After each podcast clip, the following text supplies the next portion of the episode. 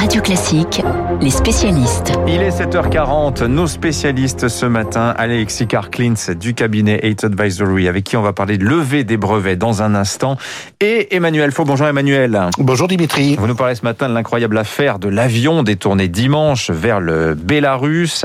Il a occupé une bonne partie du dîner des dirigeants européens hier à Bruxelles.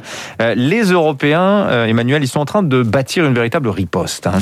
Oui, face à des événements qui sont jugés à la fois graves et, inédits, l'Europe veut frapper fort, en tout cas ce que on dit Charles Michel, qui est le président du Conseil européen, et Ursula von der Leyen, la présidente de la Commission de Bruxelles, car frapper fort, ce n'est pas évident quand on est 27 et que toute sanction doit être votée à l'unanimité, même s'il faut bien dire le régime d'Alexandre Loukachenko n'a pas de fervents supporters en Europe.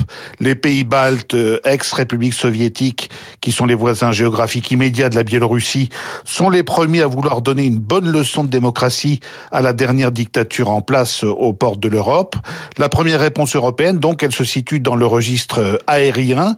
Les 27 sont appelés à fermer leur ciel aux avions en provenance du Bélarus et à annuler dans l'autre sens tous les vols vers ce pays. Ce mouvement d'isolement a d'ailleurs été amorcé avant même que ne commence le sommet de Bruxelles avec les décisions de Londres et de Kiev de placer l'espace aérien biélorusse sur liste noire et de trois grandes compagnies d'éviter son survol. Voilà pour ce qui est de la réponse minimale à l'acte de piraterie aérienne dont parle le patron de la compagnie Ryanair, car personne ne croit un traître mot de l'alerte à la bombe du Hamas évoqué par les autorités de Minsk, d'autant que le vol Athènes-Vilnius a été dérouté pour permettre l'arrestation à Minsk de l'un de ses passagers, Roman Protasevich, journaliste et opposant influent au régime Loukachenko. Les Européens cherchent donc la bonne réponse au volet politique de cette affaire que la chancelière allemande Angela Merkel qualifie sans détour de terrorisme d'État. Alors, le, jeune Protasevich, hein, il est apparu sur une vidéo euh, cette nuit dans ce qui ressemble beaucoup à une mise en scène, hein, quand même, Emmanuel. J'avoue avoir organisé des troubles massifs dans le pays.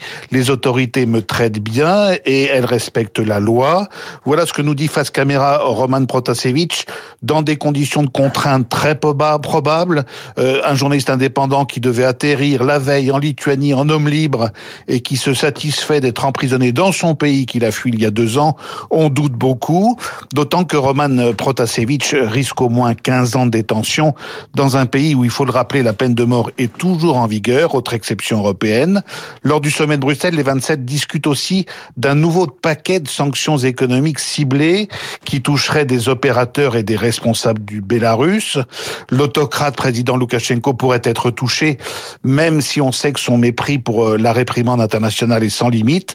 Peut-être entendra-t-il dans son palais l'écho des réactions conjuguées de l'Europe, de l'ONU et de l'OTAN qui ont euh, diligenté des enquêtes à tous les étages. Peut-être aussi cet écho résonnera-t-il jusqu'au Kremlin, chez son principal protecteur, Vladimir Poutine. un portrait très intéressant d'Alexandre Loukachenko ce matin dans les pages du Figaro. Merci Emmanuel.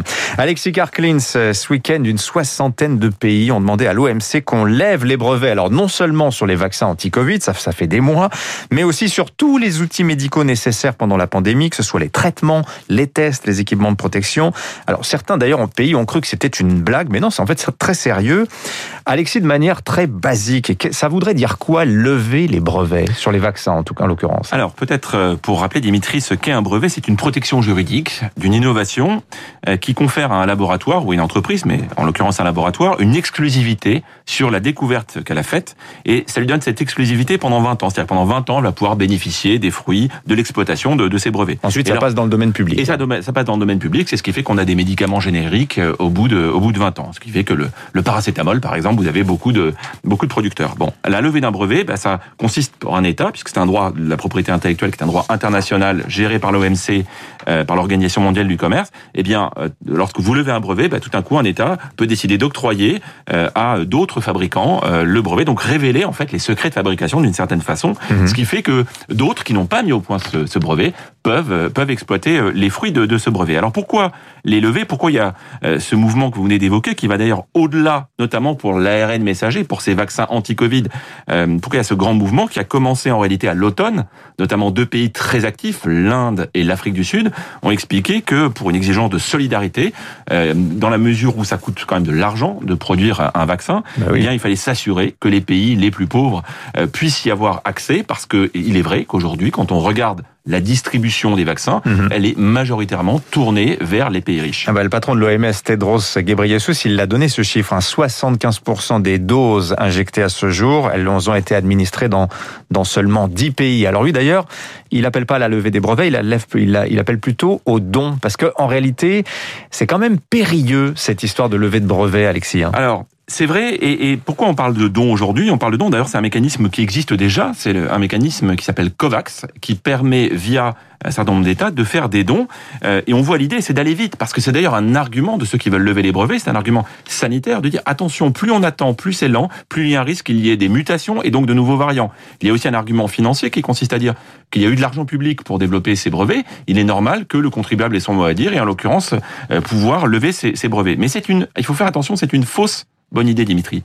Pourquoi? Parce que d'abord, il y a un peu d'hypocrisie de la part des Américains qui maintenant sont pour la levée des brevets depuis bah 5 mai. Ils sont tous vaccinés. Ils sont tous vaccinés. C'est toujours facile d'être généreux quand vous vous êtes servi le premier. Mais les deux vrais bons arguments sont finalement les arguments qui ont été développés euh, ce week-end même par Stéphane Bancel, vous savez, le PDG de Moderna, un des deux grands fabricants aujourd'hui de ces vaccins ARN messagers, qui dit d'abord attention, le brevet n'est pas tout. Le vrai succès d'un vaccin, c'est le savoir-faire industriel et la qualité des composants.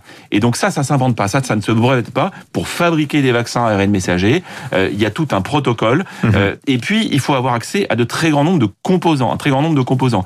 Plus Pfizer, 400, je crois. Voilà. Alors Pfizer a indiqué euh, utiliser 289 composants venant de 90, 86 fournisseurs et 19 pays. Et le dernier, enfin le deuxième grand sujet, qu'est-ce qui fait que c'est une, euh, une fausse bonne idée? C'est qu'il ne faut jamais oublier qu'un brevet, c'est quoi? C'est en fait, euh, c'est pas une rente un brevet. Un brevet, c'est la rémunération d'une prise de risque. Vous avez plus de 90% Dimitri des vaccins, euh, des projets de vaccins qui n'aboutissent pas. Mhm. Et donc c'est un petit peu facile de dire lorsque vous prenez autant de risques et vous engagez des centaines de millions voire des milliards, dire à ben voilà, dès que c'est efficace, et eh ben on va lever les brevets. on pourra vous rétorquer quand même, Alexis, que, euh, que ce soit Pfizer ou que ce soit Moderna, euh, on fait fructifier la recherche publique, c'est de la recherche publique, là, le message initial. Moderna, c'est en partie vrai. Pfizer a toujours refusé justement l'argent public, euh, donc c'est déjà c'est au cas par cas. Mhm. Et sans doute la solution pour avancer, c'est par les dons via le mécanisme COVAX que nous évoquions, mais aussi par des accords de licence à bon prix, de mhm. façon à ce que des laboratoires comme Moderna ou Pfizer puissent trouver eux-mêmes directement, avec le soutien des États, des fabricants euh, qui puissent euh, produire plus de vaccins. Alexis Karklins, merci de vos éclaircissements sur cette question éminemment épineuse et politique hein, de la levée des brevets. On va souffler euh, un, des bougies d'anniversaire hein, dans un instant dans le journal imprévisible avec Renaud Blanc. Ce sont les 70 ans, figurez-vous aujourd'hui, de François Bayrou. Rendez-vous dans un instant. 7h40.